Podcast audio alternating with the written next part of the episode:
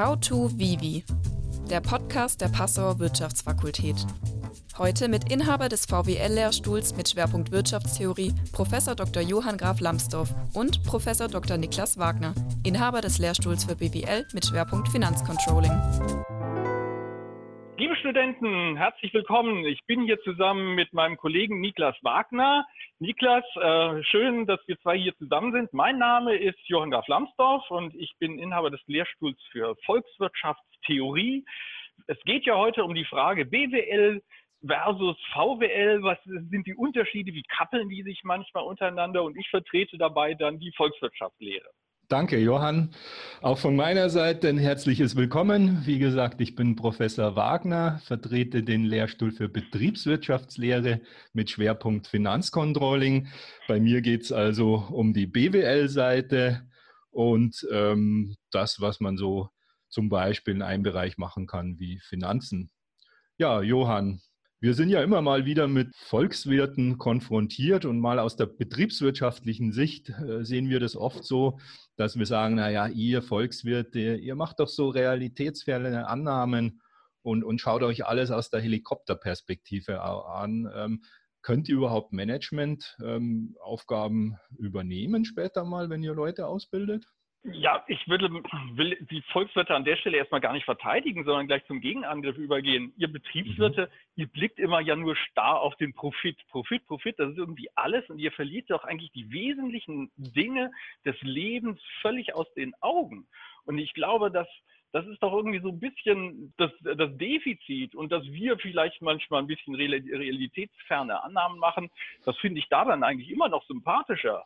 Naja, Johann, das hast, da magst du vielleicht recht haben, aber es gibt doch genügend Witze über, über Volkswirte und Betriebswirte und lass mich doch mal einfach mal das sagen, was man so allgemein draußen hört über euch Volkswirte.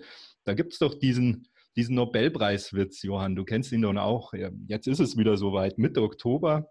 Ähm, ich glaube, es dauert noch zwei, drei Tage, dann wird wieder verkündet, wer den Nobelpreis für VWL bekommen hat. Ja, wieder starr Ökonomen werden gelobt werden.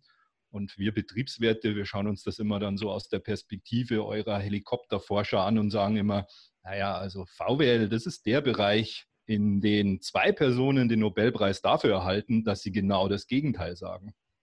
Ja, ich gebe zu, da, ähm, das ist durchaus so. Also wir Volkswirte, wir sind nicht immer so einer Meinung und wir äh, finden uns schon manchmal nur, nur dafür toll, dass wir nochmal noch super tolle neue Modelle entwickelt haben und die passen vielleicht am Ende nicht ganz zusammen.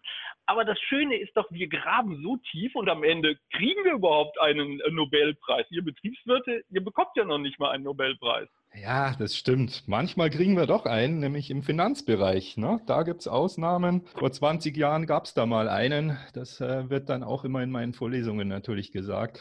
Aber ansonsten hast du recht. Wir, wir kriegen oft keinen, ähm, wenn wir BWL allgemein machen. Aber trotzdem, schau dir mal Christopher Columbus an. Das war doch auch ein Volkswirt. Er hat die Segel gesetzt, wollte nach Indien, kam dann irgendwo anders an und ähm, wusste eigentlich nicht, wo er war. Und all das hat er noch mit einem staatlichen Stipendium finanziert. Typisch VWLer.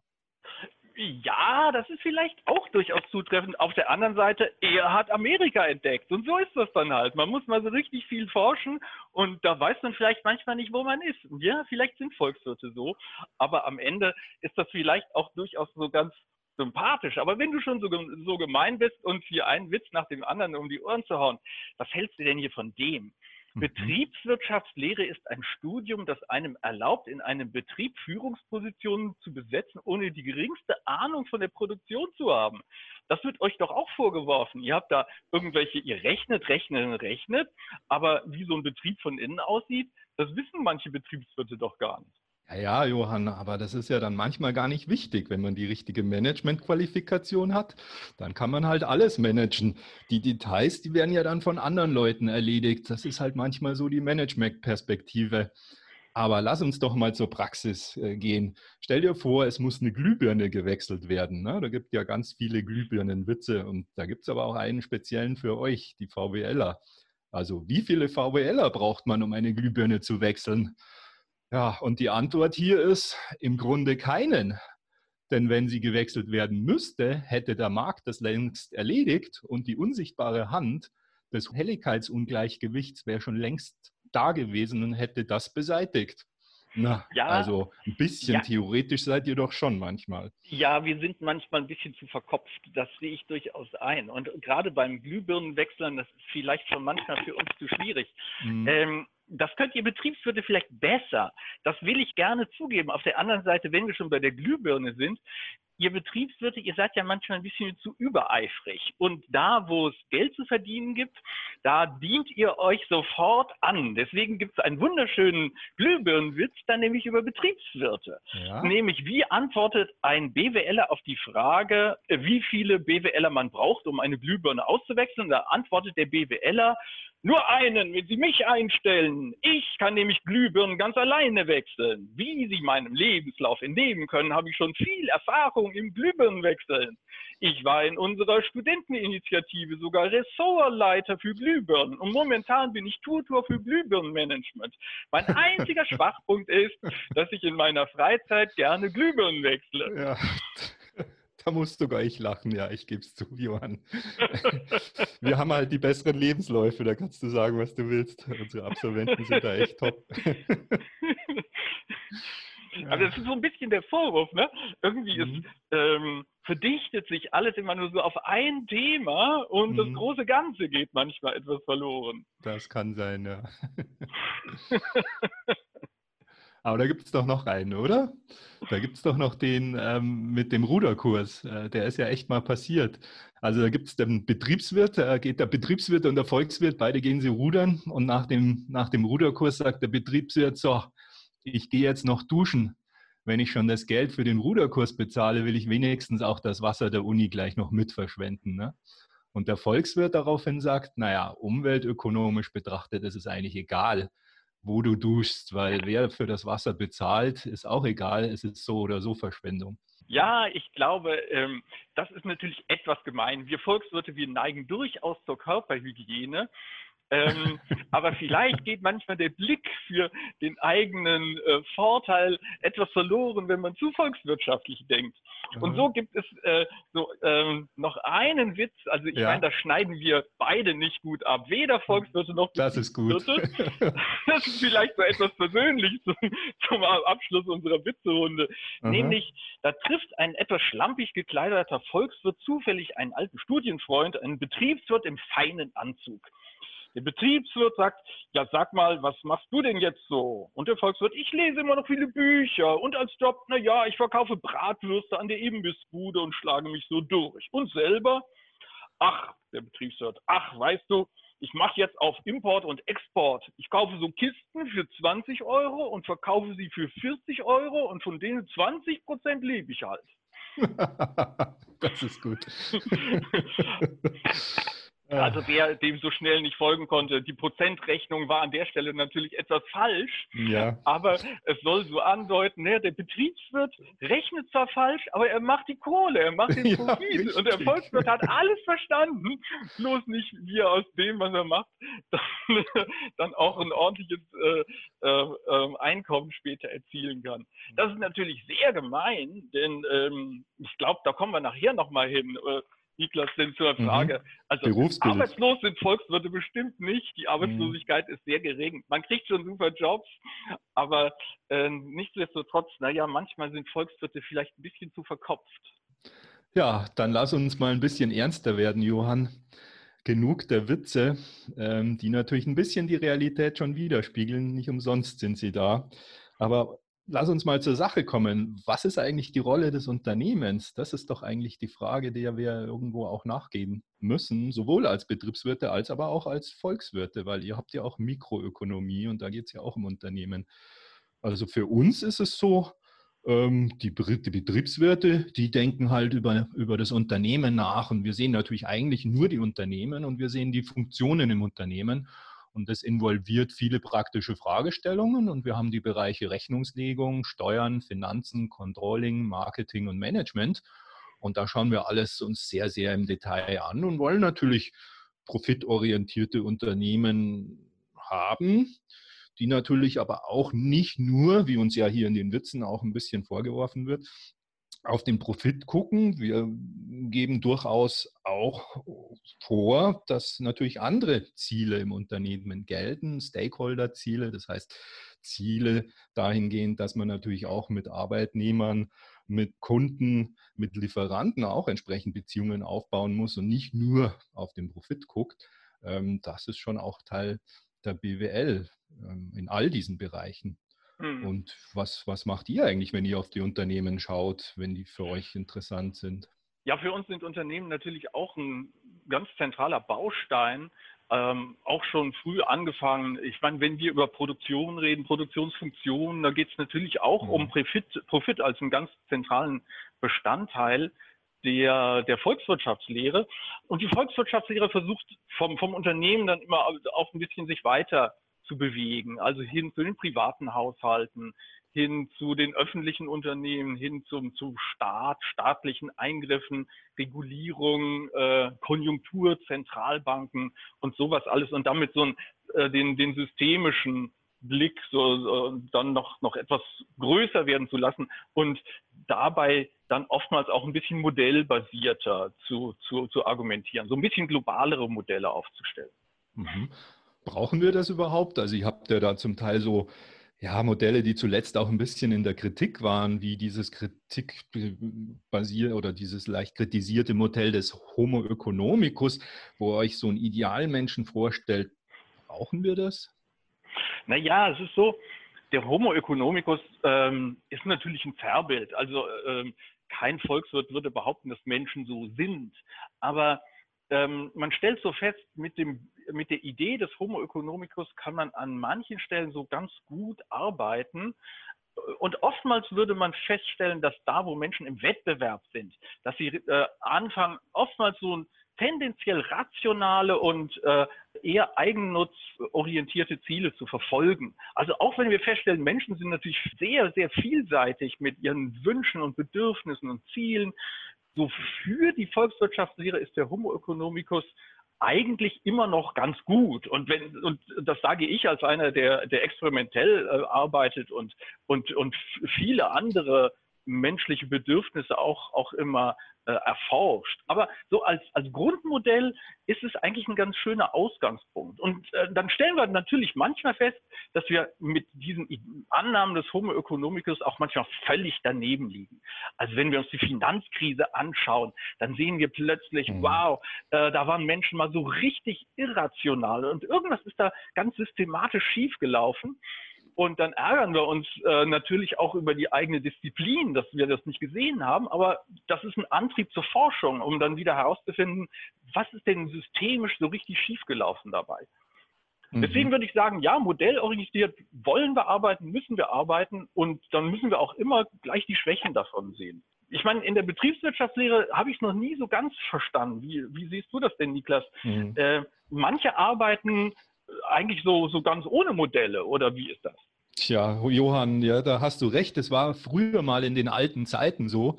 Da konnte man in der BWL auch mal so im Prinzip ohne Modell arbeiten, Thesen formulieren, bestimmte Dinge vorgeben, ähm, ohne sie eigentlich abgeleitet zu haben, ohne irgendwo eine theoretische Grundlage zu haben. Aber wie gesagt, Johann, die Zeiten sind lange vorbei. Wenn ich für meinen Bereich spreche, für den Bereich Finanzen, dann ist es ganz klar, dass wir auch den Homo economicus natürlich mal als Grundmodell haben. Ganz richtig, wie du sagst, vereinfacht. Ein Modell, auf das man einfach mal bauen kann und wo man mal sagen kann, wenn der Mensch sich so verhalten würde, was würde denn dann passieren? Und welche Ergebnisse würden sich daraus ableiten, zum Beispiel auch im Bereich Anlageplanung, aber auch ähm, Finanzierung von Unternehmen und auch im Bereich Risikomanagement. Auch diese Bereiche alle basieren auf Modellen. Und das Einfachste ist eben das, was wir gerade genannt haben. Und die Modelle werden eben auch weiterentwickelt, auch durch euch Volkswirte, auch durch Experimente, wie du sie machst und ähm, verändern sich dann. Und wenn wir diese Modelle verändern, dann haben wir andere Annahmen und mit anderen Annahmen sehen wir auch andere Ergebnisse. Auch im Bereich der BWL und natürlich insbesondere im Finanzbereich. Aber ich glaube, meine BWL-Kollegen von Management, Marketing, Controlling, Accounting würden mir auch zustimmen, dass es bei Ihnen ganz genauso ist Wir alle brauchen Modelle in der BWL und die alten Zeiten, die sind vorbei. BWL und VWL haben sich von daher auf jeden Fall angenähert. Es ist äh, Wirtschaftswissenschaften, was wir heutzutage machen und dieser alte Graben, der ist eigentlich ähm, fast nicht mehr vorhanden. Und ähm, eigentlich sind BWL und VWL heutzutage dann kaum mehr zu unterscheiden und die Übergänge sind fließend, ja, muss man sagen. Ja, das, das äh, sehe ich als Volkswirt ganz genauso. Also wir Volkswirte, wir haben ja auch dazugelernt, dass unsere Modelle am Ende auch irgendwie einen gewissen praktischen Mehrwert liefern müssen für eine Anlageentscheidung, für eine wirtschaftspolitische Entscheidung. Also wir dürfen nicht einfach nur so, so Luftschlösser bauen, und ich glaube, an der Stelle haben wir Volkswirte ein bisschen was von den Betriebswirten gelernt. Und, äh, und, und gleichzeitig, so wie du es sagst, diese Unterschiede, die sind so stark eigentlich gar nicht mehr. Um Management zu lernen, muss man heutzutage manchmal richtig tolle Spieltheorie lernen. Mhm. Und äh, so, so, ist, so, ähm, so ist es manchmal dann auch so, dass Volkswirte plötzlich dann, dann wiederum lernen von, von den Betriebswirten, wenn es darum geht, ein bisschen offener und, und nicht so, so fixiert auf ein bestimmtes Modell zu sein. Und ich glaube, das ist eigentlich auch so eine, so eine Geschichte, die wir bei uns an der Fakultät sehr schön pflegen, dass das äh, einfach relativ äh, stärker durchlässig wird. Ähm, aber nichtsdestotrotz, so ein bisschen die Berufsfeldorientierung ist immer noch ein Stück weit eine andere zwischen Volkswirten und Betriebswirten. Niklas, wie, wie siehst du das denn? Was, mhm. ähm, mit welchem Berufsbild geht so ein BWLer typischerweise ins Studium und später ins Leben? Mhm. Ja, da gebe ich dir recht, Johann. Also Berufsbild typisch, glaube ich, wenn ich ähm, meine Studierende anschaue und weiß, was die, was die studieren, dann merke ich schon auch, wenn ich mich mit ihnen unterhalte, dass sie unterschiedliche Ausrichtungen haben und die Betriebswirte, die ich eben vornehmlich äh, dann äh, insbesondere auch im Masterstudium betreue, die haben oft ähm, insbesondere die Praxis im Blick. Die wollen ganz genau eigentlich wissen, wenn Sie bei mir ein Modul suchen, für was man das eigentlich später hernehmen kann, zu welchem Berufsbild das passt, die sind also da sehr zielorientiert und haben einfach Vorstellungen für das, was sie später mal machen wollen in ihrem Job. Das ist ihnen wichtig und das stimmen sie dann einfach auch ab mit dem, was sie studieren. Und die fragen dann auch mal nach, wenn ich mal wieder ein bisschen Theorie mache, ja, was ist denn, wann, wann kommt denn wieder die Anwendung und so. Die sind dann eigentlich viel schneller mal da. Da muss ich dann schon mal, mal sagen, ja, Leute, wartet noch ein bisschen. In der nächsten Vorlesung, da machen wir dann wieder ein Beispiel, wie wir das Ganze anwenden können. Dagegen, wenn ich die Volkswirte da habe, die sind da eigentlich ganz zufrieden mit den Modellen und sehen das alles allgemeiner. Also hier merke ich schon diesen Unterschied.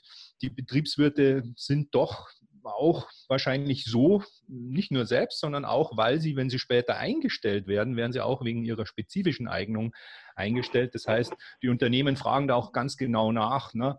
Hast du Finanzcontrolling gemacht? Ja, nein. Und je nachdem ist es dann für das Unternehmen eben ein Punkt zu sagen, ja, so jemanden stellen wir ein oder stellen wir nicht ein. Ja, das ist, äh, deckt sich eigentlich auch ziemlich mit meiner Erfahrung. Denn so Volkswirte, die wollen sich erstmal ganz allgemein qualifizieren. Und die wenigsten wissen am Anfang des Studiums schon, was sie eigentlich später mal machen wollen, in welche Richtung mhm. das alles gehen soll. Die sind oftmals erstmal so intrinsisch motiviert. Und, und der spätere Job, ja, den, zu dem haben sie noch keine klare Vorstellung. Interessanterweise ist ja trotzdem die Arbeitslosenquote unter Volkswirten auch extrem niedrig. Also diese weit verbreiteten Witze, dass man als Volkswirt nichts wird, die stimmen ja so, so gar nicht, sondern Volkswirte werden dann auch sehr gerne genommen. Aber die fragt man dann nicht so, hast du Finanzcontrolling gemacht? Ja, nein, sondern die schätzt man so ein bisschen für den breiten Blick. Das erwartet man von denen dann auch. Die haben dann halt vielleicht die Finanzcontrolling nicht so gemacht, aber man denkt sich so, aber der arbeitet so systematisch, der kann sich schnell in jeweils neue Aufgabenbereiche gut, gut einarbeiten. Und äh, das wird dann, wird auch in der Praxis sehr geschätzt. Also das ist vielleicht am Ende so, so ein zentraler Unterschied. Ne? So eher spezifischer reingehen oder eher allgemein. Und ich glaube, das sollte jeder Student einfach nach den eigenen äh, Interessen und Vorlieben entscheiden und sich da nicht, nicht denken, das eine ist später unbedingt besser als das andere. Richtig, Johann, da würde ich dir auch ganz äh, ganz klar recht geben. Und wer als Betriebswirt meint, sich genau solchen ähm, Bedingungen auszurichten und meint, genau spezielle Sachen zu machen, kann es gerne machen. Und, ähm, aber muss es auch nicht. Ich glaube, auch im Studium sollte man sich die Dinge aussuchen, die einen im Moment interessieren, das Fach. Und dann wird sich vieles danach auch ergeben.